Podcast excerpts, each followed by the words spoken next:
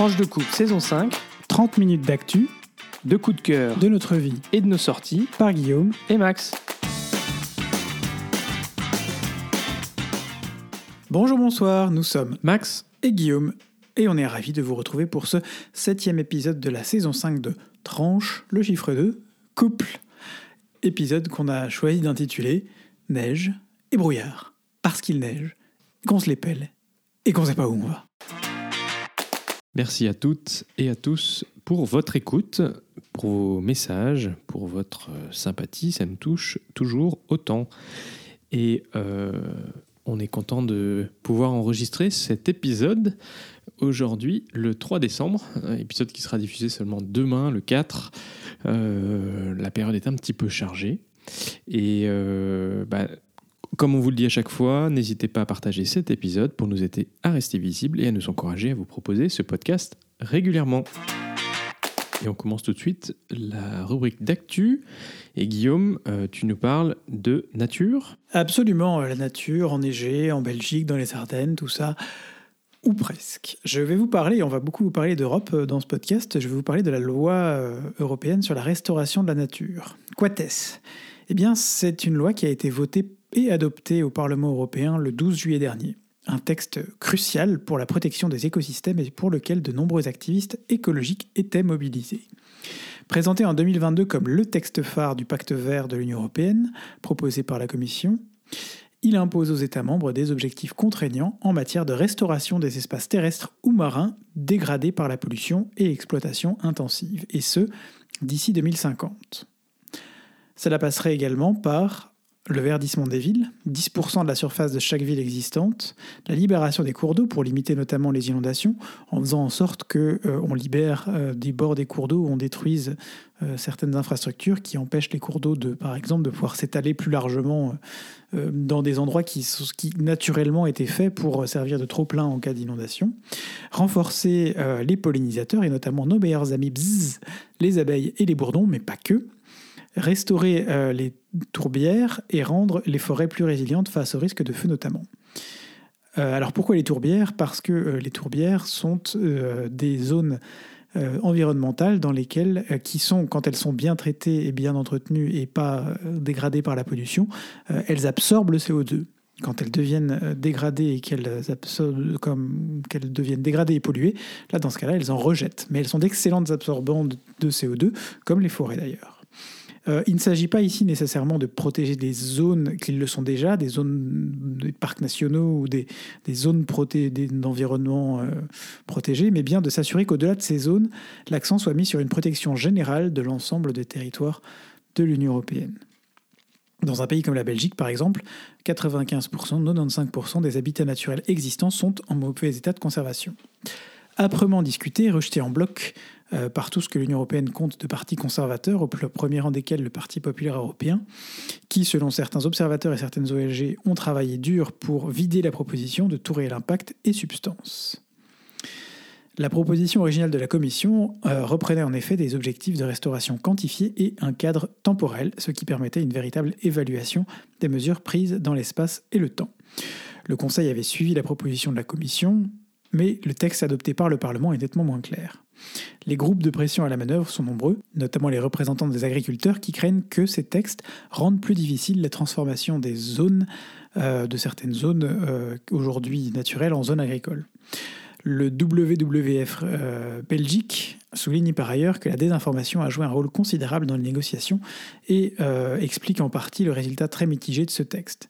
Il rappelle que 1,2 million de signatures avaient été collectées pour demander un texte ambitieux, euh, via une pétition en ligne, que 6000 scientifiques avaient apporté leur soutien à expliquer la nécessité euh, de cette loi, mais plusieurs campagnes de désinformation ont été lancées et ont rendu l'adoption même d'un texte euh, au Parlement européen compliqué, et c'est une adoption qui s'est faite à seulement une trentaine de voix, ce qui est assez, assez juste au Parlement européen, 300 voix contre et il y avait 336 voix pour. Euh, et comme souvent concernant l'Union européenne, la question qui se pose est bien de savoir comment appliquer ces mesures à 27 États. Et c'est d'ailleurs des ONG que viendra peut-être le salut puisqu'elles devraient avoir un levier nouveau de pression sur les politiques pour pousser au respect des échéances acceptées par les États membres, même si les dites échéances sont bien moins claires à ce jour dans le texte adopté au Parlement européen que euh, dans le texte euh, qui est passé par la Commission et par le Conseil. Du coup, effectivement, bah, comme le Parlement euh, européen et le hum, Conseil n'ont pas adopté le même texte, on fait une négociation sur la base du texte de la Commission qui n'aboutit pas au même texte. Bah, c'est un petit peu comme quand l'Assemblée nationale et le Sénat modifient des textes et ce ne sont pas les mêmes. Et donc, on a le trilogue. Voilà, le trilogue, ça rassemble à nouveau la Commission et les deux co-législateurs, donc le Conseil et le Parlement européen. Et là, il va falloir réconcilier les textes, et donc chacun va devoir faire des concessions. Donc on peut espérer que l'ambition remonte euh, lors de la négociation du trilogue. Ou au contraire qu'elle euh, baisse encore radicalement, mais ça, on espère que ce ne sera pas le cas. Bah oui, si, si jamais euh, il faut faire du nivellement par le bas, parfois le compromis, c'est par le bas. Oui, mais si tu dis que le Conseil s'était mis plutôt sur la position de la Commission et que le Parlement était. il l'avait un peu édulcoré quand même. Mais c'était plus ambitieux que la proposition du Parlement. Affaire à suivre, tu nous, tu nous tiendras au courant Tout du Tout à fait, absolument. Nouvelle actu, Max, tu vas nous parler de l'élection plus ou moins surprise aux Pays-Bas de Geert Wilders, euh, aka l'épouvantail de l'extrême droite. Exactement, c'est quand même une, surprise et, un effroi euh, que euh, le parti populiste de, de Gerd Wilders... Vous avez dit que c'était glacial et euh, brouillard. effectivement, soit arrivé en tête des élections législatives aux Pays-Bas. Parce que, bon, naturellement, on, sait aux Pays-Bas que bah, son parti voilà, fait quand même a grossi ces dernières années, mais il n'est passé en tête des sondages que quelques jours avant les élections. Et alors, euh, on peut se poser la question, bah, qu'est-ce qui, va, euh, qu'est-ce qui va arriver? Euh, Alors, la probabilité qu'il obtienne une majorité au Parlement et devienne Premier ministre est en fait assez faible, parce que les autres partis ont dit qu'ils ne voudraient pas de faire coalition avec lui. Alors, le second parti aux élections, qui est l'Alliance gauche écologiste, est mené par Frank Timmermans. vous vous en souvenez peut-être, un ancien commissaire européen, vice-président de la, Commission européenne de Ursula von der Leyen, qui est arrivé deuxième avec 25 sièges, tandis que le parti VVD de centre droit a remporté 24 sièges. Mais pour autant, ce n'est pas aussi simple que d'arriver à former une coalition qui mène en fait, euh, qui rassemble les différents, euh, parlements, les différents groupes parlementaires de gauche et de droite. Et donc, euh, s'annonce des négociations assez difficiles. La dernière fois, euh, ça avait mis sept mois pour euh, euh, former une, coalition et donc un gouvernement. Et on s'attend à ce que ce soit encore plus long. Cette fois-ci, autant dire qu'on n'est pas prêt d'avoir un, gouvernement aux Pays-Bas. Mais alors du coup, on va essayer de prendre un petit peu dans cette rubrique de, de hauteur et d'une perspective européenne, ça fait quand même assez froid dans le dos parce que Gerd Wilders si jamais il, arrivait à la table du Conseil européen en tant que Premier ministre euh, euh, des Pays-Bas, ça fait quand même euh, un petit peu froid dans le dos. Il y retrouverait bien sûr l'ami Orban. et bah, on sait hein, que déjà en Italie, il y a Giorgia Meloni aussi. Donc finalement, bah, pour l'ultra-droite, cette élection de, de Gerd Wilders, c'est plutôt une bonne nouvelle. et un allié finalement de poids sur la scène euh, européenne. Euh, du côté de la présidente du Rassemblement national à l'Assemblée nationale, Marine Le Pen, comme d'ailleurs du président de la Hongrie, Orban, bah, tous les deux ont félicité Gerd Wilders pour son élection le 23 novembre dernier. Et en Italie, c'est le leader du parti d'extrême droite, la Ligue, Matteo Salvini, qui bah, lui aussi ne tarit pas d'éloges pour euh, qualifier euh, ces, élections euh, de grand succès et s'afficher en photo avec Gerd Wilders. voilà. Mais finalement, si on prend encore un peu de recul, on, a dans six mois les élections législatives européennes, le Parlement européen va être renouvelé. Et donc là, il y a quand même une grande crainte parce que dans près d'une douzaine de pays européens, notamment en France et en Allemagne, euh, on a euh, des partis euh, anti-immigration, voire anti-musulmans, qui sont, ou anti-islam, qui sont vraiment en force et qui arrivent dans les sondages assez haut. voire en première ou en seconde place. Donc, Rassemblement national en France aujourd'hui est en tête des sondages. Et il y a un peu une espèce de coalition de ces partis d'extrême droite pour essayer de s'organiser autour d'un programme commun. Et d'ailleurs, ils vont se réunir, ou ils se sont réunis aujourd'hui euh, à Florence, à la forteresse euh, Médicis, euh, pour essayer d'initier leur campagne pour les élections européennes et avoir un espèce de manifesto commun. Et c'est vrai qu'aujourd'hui, on peut quand même se demander, on vous l'avez entendu dans la rubrique précédente, le Parlement européen, c'est quand même le co-législateur avec le Conseil. Et donc, euh, si on a euh, une euh, forte, un fort groupe de l'extrême droite au Parlement européen, ça va quand même avoir un impact fort. Et souvent, ces, poussées de l'extrême droite, eh bien, elles se traduisent aussi par potentiellement des partis qui prennent le pouvoir, hein, comme en Slovaquie ou donc en Hongrie, en Italie. Et donc, il peut y avoir aussi une forte poussée euh, dans la représentation des gouvernements et donc au Conseil, et donc potentiellement des lois euh, qui sont euh, portées et, aussi pour influencer la Commission européenne vers une, orientation qui est clairement bah, populiste. Et ça, je crois qu'il faut qu'on en ait tous bien conscients quand même. Donc vous avez tous une voix à jouer parce que pour les élections européennes, bah, chacun de nous peut voter et influencer le résultat des élections. Chaque voix compte, encore une fois, c'est proportionnel. Merci Max. Alors, euh, du brouillard euh, surgit euh, l'air hagard, un revenant. Un revenant au Royaume-Uni, Guillaume. Unexpected, devinez, devinez, devinez, devinez, qui, qui revient, qui revient après être... 7 ans quand oh, même. C'est fou ça. Ça fait 7 ans. Oh là là, il nous a manqué, dis donc avec les épisodes. Alors, à la surprise générale, c'est effectivement David Cameron qui a été nommé le 14 novembre dernier ministre des Affaires étrangères britannique. Et c'est un comeback tout à fait inattendu parce que vous vous souvenez, le 24 juin 2016, le lendemain euh, de la victoire du euh, Leave, donc euh, pour sortir du Royaume-Uni lors du référendum sur le Brexit, eh bien, David Cameron, qui était Premier ministre, avait annoncé depuis le perron de la résidence officielle à Downing Street sa démission puisqu'il s'était opposé euh, au Brexit, mais c'était lui qui avait euh, lancé euh, ce référendum. Et donc, à l'époque, Cameron sait qu'il restera à jamais dans l'histoire comme celui qui a déclenché finalement cette sortie du Royaume-Uni de l'Union européenne. En fait, on parle en ce moment d'ailleurs du retour de Jérôme Cahuzac sur la, dans la vie politique française. Finalement, si Cameron revient, pourquoi pas Cahuzac hein? Ouais, mais euh, du coup, euh, Cameron, euh, lui, bah voilà, hein, il n'avait pas fondamentalement envie. il avait dans deux ambitions hein, que, que, de rester là-dedans. Et, et, après quelques années où il s'est tenu à l'écart, eh bien, voilà, ça a été une grande surprise pour tout le monde quand le Premier ministre britannique Rishi Sunak l'a nommé à la tête de la diplomatie britannique dans une période particulièrement chargée entre la guerre d'Ukraine et celle de Gaza.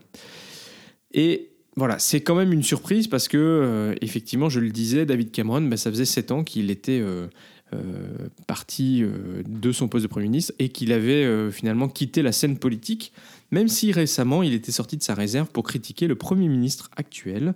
ah, voyons. Et donc, finalement, c'est un peu étonnant aussi parce que euh, finalement, comme il, a critiqué le Premier ministre, mais que le Premier ministre fasse appel à lui, c'est un peu une surprise, mais ça montre aussi combien le Parti conservateur au pouvoir est au plus mal. Et c'est une tentative de Rishi Sunak d'essayer de tenter de sauver sa majorité à l'aube d'élections qui doivent se tenir au plus tard d'ici une année et que Rishi Sunak pourrait euh, déclencher un moment qui est, peut-être un peu plus favorable dans les mois qui viennent. Mais clairement, euh, aujourd'hui, c'est le parti travailliste, Labour, qui eh bien, probablement gagnera les prochaines élections. Alors si vous vous posez la question, le Parti travailliste n'a pas décidé de rejoindre l'Union européenne. On peut s'attendre à ce qu'il y ait des coopérations un petit peu plus, euh, enfin un peu accrues, parce qu'aujourd'hui, euh, euh, quand même, le peuple britannique, dans sa grande majorité, souhaite se rapprocher de l'Union européenne. Certains regrettent le choix finalement qui a été fait de, quitter l'Union européenne, mais politiquement, aucun des deux partis n'est prêt a formellement demandé à rejoindre à nouveau l'Union européenne. Voilà pour cette euh, rubrique d'actu. Et Guillaume, c'est toi qui nous fais la rubrique Belgitude aujourd'hui. sur un sujet euh, peu Absolument très important. Mais très important. Euh, mais malheureusement euh, peu connu, y compris de- des Belges eux-mêmes. Alors, euh, on est parti Alors pour ça, ce petit même- point belgitude consacré à la Brabançonne.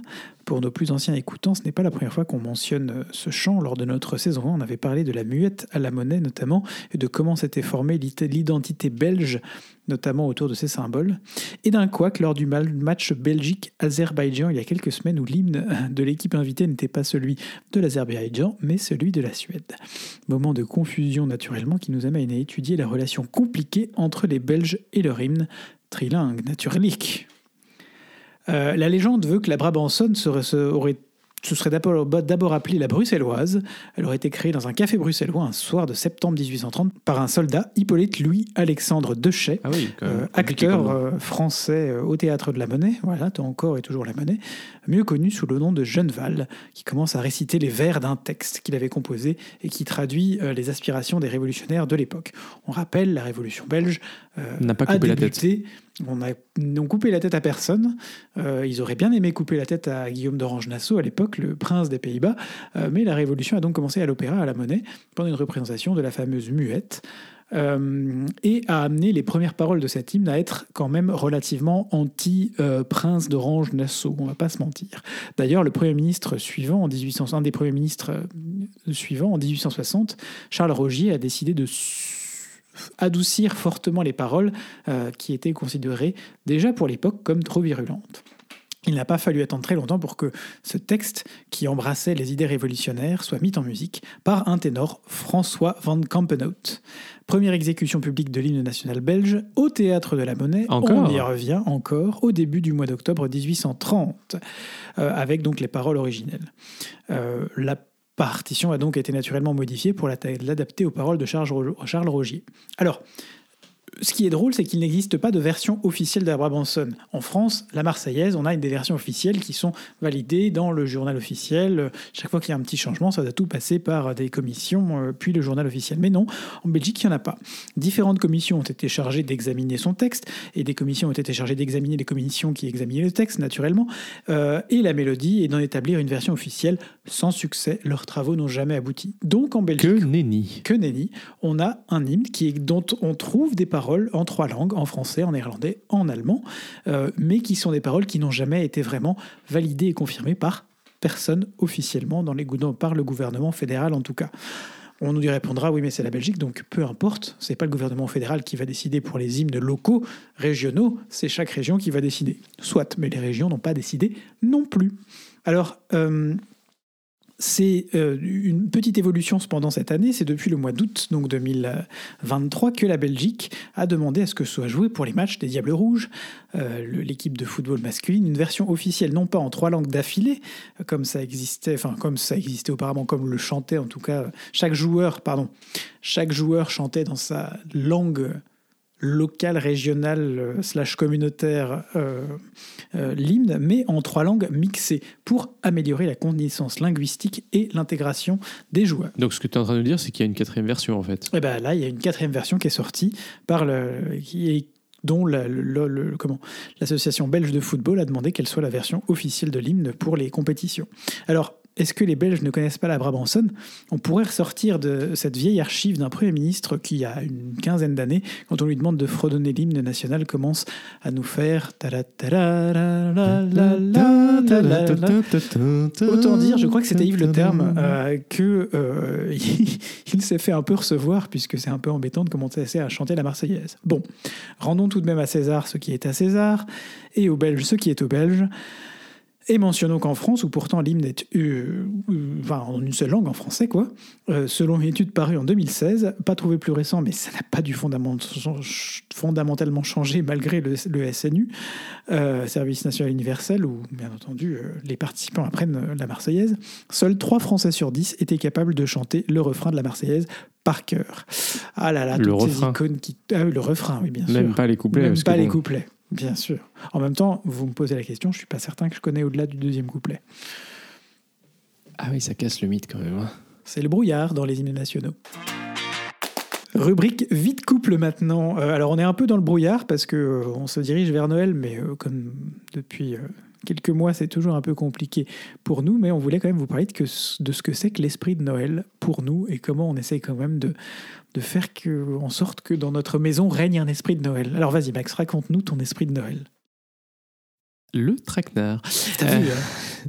Merci Bah, Guillaume. Je te passe la parole, je suis Exactement. Mais, mais t'inquiète pas, moi, je vais te repasser la parole très très très très, très je vite. doute. Et oui, donc parce que euh, depuis le 24 euh, novembre, eh bien, euh, conformément à ce que nous avions, vous avions annoncé dans le à la dernier, constitution de notre couple, dans la charte de article vie, 37, euh, alinéa 3 eh bien, les chants religieuses. de Noël ont commencé à résonner dans cette maison.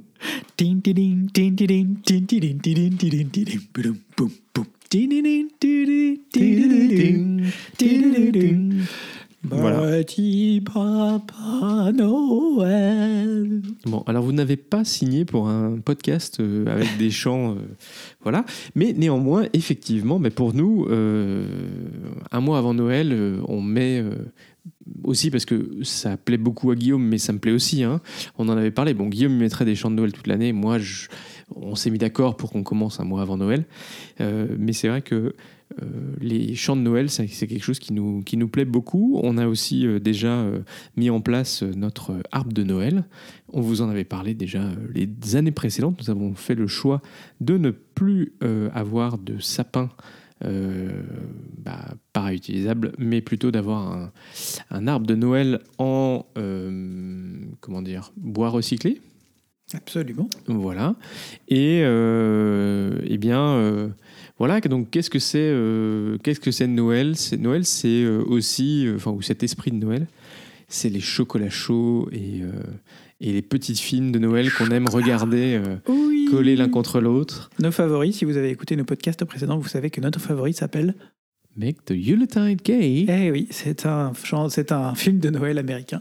Désolé, c'est pas un blockbuster non plus, on fait plutôt dans le, dans le film de niche, mais c'est très sympathique. Bon, et toi, Guillaume, parce que bon, maintenant que j'ai euh, j'ai défloré l'es- l'esprit de Noël, Il a défloré l'esprit. un petit peu. C'est charmant, euh, dites-moi, il a Dis-nous un défloré petit peu qu'est-ce que qu'est-ce que tu avais en tête en, en- en mettant ce titre euh, pour ce, ce point de notre euh, rubrique? Bah, là, on est un peu aidé parce que la météo, du coup, il a neigé aujourd'hui, donc euh, on a un peu de neige qui tient chez nous euh, sur les Félux euh, et puis dans la rue, donc euh, on, on est un peu poussé dans cet esprit de Noël. Ce matin, on a, on a apporté aussi euh, dans notre euh, église locale pour la première messe, le premier dimanche de l'Avent, euh, notre couronne pour faire bénir. Il y avait toute une bénédiction euh, des couronnes de l'Avent. C'est un très chouette moment, c'est un très beau moment de rassemblement. C'est un peu ça l'esprit de Noël en fait pour moi. C'est rassembler du monde, rassembler du monde autour de soi, voir des gens qu'on ne voit pas euh, souvent aussi dans l'année, des amis, de la famille, échanger, échanger des cadeaux, même si finalement ça devient quand on grandit, euh, quand on devient adulte, ça devient un peu secondaire. C'est vraiment euh, trouver les occasions pour se rassembler. Et Noël, c'est une chouette occasion parce que c'est une atmosphère un peu différente. Il y a, y a un petit peu de magie. Euh, alors voilà, c'est pas forcément le cas chez tout le monde, on en est bien conscient, mais c'est pour ça aussi qu'on chérit ces moments que qu'on passe en famille. On prépare la crèche, on prépare le sapin, on réfléchit à une ou deux décos, une ou deux bricoles qu'on pourrait rajouter sur le sapin. Euh, voilà, c'est- plein de petites choses qui font qu'on rentre dans un esprit un peu positif. Je pense que c'est ça aussi, c'est on est quand même, on vit quand même des moments. Alors euh, personnellement, mais surtout au niveau dans le monde aujourd'hui, on est dans un monde qui est devenu très instable. Le monde d'il y a 5 ans ou d'il y a encore moins d'il y a 10 ans n'est pas celui d'aujourd'hui. Et, euh, et je crois qu'on a besoin, moi j'ai besoin de ces repères en tout cas, parce que, parce que sinon on plonge un peu dans le marasme, dans, dans la morosité. Quoi. Et, euh, et, et- et marquer Noël, euh, se mettre, euh, écouter des chants de Thésée, euh, voilà, sentir toute cette, toute cette, ce côté positif, c'est quelque chose qui, moi, me, me plaît énormément. C'est ça, mon esprit de Noël. Et puis alors, bah, pour ceux qui connaissent pas, il y a naturellement le, jour, la- le jour du pull de Noël kitsch, qui est une, qui a lieu cette année le, le 7 décembre, donc jeudi prochain. Euh, notez bien que c'est le jour, la journée internationale du pull de Noël kitsch. Ça s'appelle Christmas Jumper Day. Alors en réalité, c'est la journée internationale du pull de Noël, tout court, pas forcément kitsch, mais de fait, quand on dit pull de Noël, souvent ça, ça, c'est un peu, un peu lié, mais c'est ça qui est drôle. Euh, et alors, euh, alors euh, c'est très drôle parce que euh, ce soir-là, euh, chez Max, il y, a- un grand ramdam au boulot de Max, la- une grande Noël euh, et j'ai proposé de venir avec mon pull de Noël, mais il n'a pas eu l'air d'accrocher tellement, sachant que c'est plutôt, euh, plutôt formel. Mais enfin bref, on verra, on verra jeudi. Mais tu viens avec ton pull de Noël si t'as envie, c'est pas un problème. hein. Enfin bref, et donc pour donner quand même le contexte de ce, Christmas Jumper Day, de ce- cette journée du pull de Noël, ça a été d'abord lancé euh, euh, au Royaume-Uni. C'est une journée, alors évidemment pour euh, mettre son pull de Noël, faire sourire les gens, euh, faire rire un peu les gens euh, avec, avec son, son plus beau pull de Noël ce jour-là, mais c'est aussi une journée pour faire des dons, notamment des associations qui œuvrent pour donner plus de moyens à des enfants, notamment à des familles qui sont dans le besoin et qui n'en ont pas forcément. Ça peut être Save the Children, l'UNICEF. Il y a plein d'associations que vous connaissez sans doute, les enfants hospitalisés, les clowns. Euh, qui, euh, qui euh, ont besoin particulièrement en cette période de Noël de d'aide et que bah voilà c'est l'occasion de se dire ce jour-là on fait quelque chose à la mesure de nos moyens naturellement on fait un petit don pour une association qui aide les enfants j'ai pas encore choisi celle que que, j'allais soutenir mais on vous en parlera peut-être dans le prochain podcast Bah, super, on prend, on prend note et on, prend rendez-vous pour la prochaine fois. Guillaume, alors faites une petite note pour qu'on en reparle la prochaine fois. Absolument c'est noté Bon, mais Noël, c'est aussi euh, la fin de l'année. euh, on pose euh, euh, le- l'ordinateur et tout du boulot et on fait un break? et on fait un break et on prépare ensemble nos vacances et ça c'est ça, c'est super. Alors, vous vous souvenez que Guillaume, bah, lui, il est quand même très. il adore préparer les vacances. Et moi, j'adore l'aider à préparer les vacances ou être un soutien pour la préparation des vacances. Le Parce qu'on problème va de pas se Guillaume, mentir, c'est quand même Guillaume qui est à la manette. Le problème de Guillaume aussi, c'est qu'il aime bien préparer les vacances, mais par contre, il est incapable de prendre tout seul des décisions. Euh, Il a besoin de. À Ah beaucoup d'étapes, ça Oui. marche aussi dans ma vie professionnelle, je le reconnais, euh, de, de- de- de m'assurer que les décisions que je prends euh, vont dans le bon sens et sont partagées euh, par l'ensemble des parties prenantes, n'est-ce pas? Oui, mais Tu es aussi une moi, partie j'ai aussi envie de prendre des décisions avec toi, hein, je te rassure. je t'aime beaucoup, mais euh, ah, ah bah ça c'est sympa, ça c'est la révélation de ce podcast. la confiance m'aime beaucoup. n'exclut pas le le, contrôle. brouillard, le brouillard s'est- s'estompe et il m'aime beaucoup. Yes Voilà, voilà. Cœur, cœur, là. Kirker Love, c'est ça. Euh, la confiance Ah. n'exclut pas le contrôle, euh, mon, mon chouchou. Confiance exclut pas le contrôle. Vous voyez non, mais Bah oui, mais j'ai pas envie de me retrouver en laisse- plein milieu de nulle Je part. vous laisse digérer ça. euh, avec un truc que je, que, que je Alors, découvre. on part et- au Canada et autant vous dire que quand je lui ai- on vous en reparlera peut-être dans le prochain podcast parce que le temps passe, mais, euh, mais quand je lui ai proposé une auberge au bord d'un lac, mais un peu rustique, et puis une autre un petit peu plus, euh, euh, disons, euh, high level, on- il n'a pas hésité deux minutes. hein. Bah, bien sûr, j'ai pris le, le logement rustique. Point, point, point. Mais bien sûr, tu veux laisser nos, nos- nos auditeurs comme ça dans le brouillard? Nah, Oh, ça se fait trop. oh. bon, écoute, en même temps, c'est nos quatre jours euh, cocooning, euh, découverte de, du moins 18 polaire euh, canadien, dans la forêt, sur le lac gelé, à faire de la motoneige et du chien de traîneau. Oui Faut quand même que ça pète, quoi. Ouais. Non, mais ça va être chouette sans doute. On vous en reparlera. Mais voilà, ça c'est nos, nos petites, euh, nos petites vacances. Et puis alors, dernier point euh, dans, ce, dans cette rubrique euh, vie de couple, comment on prend soin l'un de l'autre sans en avoir l'air? Parce que parfois l'autre est ronchon. Et là, je dois reconnaître que c'est un mea culpa que je fais parce que aujourd'hui est une journée où j'étais particulièrement ronchon. Il y a des jours avec et des jours sans. On maîtrise pas forcément toujours tout. Et, euh, et, mais par contre, euh, on, on apprécie de savoir que l'autre est à nos côtés et qui nous soutient, même si on râle. Pour le meilleur et pour le Shakespeare. Pour le meilleur et pour le Shakespeare. Mais alors, quel. quel, quel euh, Bah, le Shakespeare, c'est un peu le drama, quoi, tu Oui, vois. C'est donc, euh, le ronchon, le drama, enfin bon. Hmm. Eh oui. Mais quelle on- forme ça prend, du coup, on- on- pour toi, Max de, de quoi? De prendre soin de l'autre? Prendre soin, de- par exemple, de moi quand je suis ronchon. Bah, Tenir la main. de te faire des câlins. Faire des câlins. J'essaie de te dire que tout va bien se passer, que tu vas y arriver, que on va y arriver. Et voilà, simplement d'être là pour toi. Après, parfois, bon, bah, je, je, je, C'est une petite je, attention je aussi. me prends un petit mur, je me prends un petit. euh, voilà, il faut persévérer. Et il est persévérant, le bougre. Il essaye d'être persévérant. Écoute, c'est normal là quand même. Hmm. Et pour clôturer, Guillaume, aujourd'hui, tu nous fais une petite rubrique spiritualité pour changer. Absolument. Euh, rubrique spiritualité parce que euh, on a assisté hier soir à la passation de flambeau entre frère Aloïs et frère Matthew. Il n'y avait pas vraiment Euh, de c'était flambeau. Le samedi de décembre, à la veille euh, de l'Avent. Euh, alors pour ceux qui ne connaissent pas, frère Aloïs, c'est le prieur, c'était le prieur de la communauté de Thésée. Vous savez que la communauté de Thésée, c'est une communauté qui compte beaucoup pour nous. Pour rappel, euh, c'est une communauté monastique œcuménique basée à Thésée en Bourgogne, qui compte aujourd'hui une centaine de frères catholiques et de diverses origines protestantes, de 30 nationalités. 75 à Thésée et 25 dans 7 fraternités à travers le monde, Asie, Afrique, Amérique latine et Europe. Euh, et donc la communauté a vécu un moment qui ne lui était simplement jamais arrivé dans ses 80 ans d'histoire. En effet, euh, c'est la passation de charge entre deux prieurs, ça ne s'était jamais produit. Euh, malgré ses donc 80 ans d'existence, la communauté n'a connu que trois prieurs. Euh, et là, je me rends compte qu'une partie de mon texte a été gentiment effacée par moi, sans doute. Donc je vais, je vais improviser. Merci Google Doc. Euh, Et pourquoi donc Google. Guillaume n'a-t-elle connu euh, qu'une une seule cérémonie de passation alors qu'il y avait trois parce prières que, euh, parce que le premier prieur de la communauté, frère Roger, qui est le- et a été malheureusement assassiné en 2005 euh, par une fanatique euh, d'origine euh, roumaine pendant une prière en, en août 2005 et que donc il n'y a pas eu de passation formelle avec frère Aloïs qui lui a succédé. Les, frère Aloïs savait, et la communauté savait que c'était son successeur désigné, mais voilà, il n'y a pas eu de passation. Donc hier, c'était une grande première pour la communauté. Alors frère Aloïs, il a, il a quand même connu euh, 18 ans euh, euh, comme prieur cette communauté, c'est beaucoup. Il a connu des moments pas faciles, euh, notamment euh, toute la gestion des abus. Il y, a, eu aussi toute une, série de mesures euh, mises en place à Thésée après la découverte d'un certain nombre d'abus euh, dans, les, années 80, notamment euh, dans la communauté, 70-80.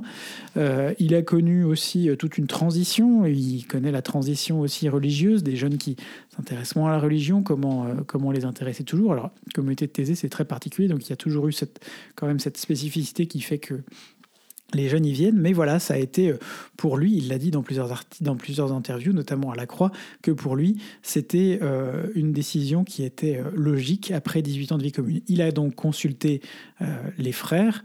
La règle de Thésée prévoit en fait simplement que le prieur va désigner un frère pour assurer une continuité après lui. Il dit avoir senti le besoin de consulter, donc les frères, je le disais, avant de décider quel sera le nouveau prieur. Il a prié, réfléchi, et puis il a décidé que ce serait frère Matthew, euh, un Britannique qui est né en 1965 à Pudsey, au Royaume-Uni, et qui est rentré à Thésée à 21 ans. Euh, Andrew, il est anglican, alors c'est aussi un symbole, puisque frère Roger euh, était protestant, frère Aloïs était catholique d'origine, et puis, il l'est toujours d'ailleurs, et euh, frère Andrew est anglican. C'est une alternance d'appartenance confessionnelle d'un prieur à l'autre que frère Aloïs voit comme un signe important, un rappel de la vocation de la communauté à chercher l'unité chrétienne et à même à être, selon l'intuition de son fondateur, une petite parabole de communion. Donc hier, c'était le passage de relais, euh, après euh, le, qui a permis donc de faire que frère Mathieu est désormais le prieur officiel de la communauté Thésée, le gardien de la communion euh, de la communauté. Le serviteur lui, de le la serviteur communauté. pardon, de, la, de la communion. La communion. oui, serviteur de la communion, si, si, je t'assure. Et c'est lui qui, donc, euh, notamment, présidera aux prochaines rencontres européennes qui auront lieu à Ljubljana, en Slovénie, euh, du 28 décembre au 1er janvier. Merci beaucoup, Guillaume. Et effectivement, ben, euh, un moment important pour cette communauté qui est chère à notre cœur. Et bien voilà, c'est déjà la fin de cet septième épisode de la saison 5. Alors, si vous êtes arrivé au bout, bravo et merci. On est très heureux de vous compter parmi nos auditeurs. Si ce podcast vous plaît, faites-le découvrir autour de vous et n'hésitez pas à mettre une note, un commentaire sur Apple Podcast, Spotify ou votre logiciel de podcast préféré, un like sur YouTube ou Twitter ou X. euh, ou, euh, pardon, euh, Blue Sky. On a un compte Blue Sky maintenant? On a un Ouais, compte un Blue Blue Sky, Sky. Il va falloir que j'alimente un peu, je suis désolé, je suis un peu... Mais voilà, priorité. Et puis surtout, surtout, partage. J'ai Voilà. Et surtout, euh, faites-nous un petit message, ça nous fera super plaisir de Oui. euh, savoir que vous avez écouté cet épisode et que vous êtes arrivé jusqu'au bout. Alors le podcast est diffusé le lundi tous les 15 jours. bah, cette semaine, il n'y aura pas de diffusion le dimanche soir parce qu'on est un peu à la bourre. Mais d'ici au prochain épisode, ben, on vous souhaite euh, plein de bonnes choses, on vous fait de gros bisous et à très vite pour de nouvelles tranches sous la neige.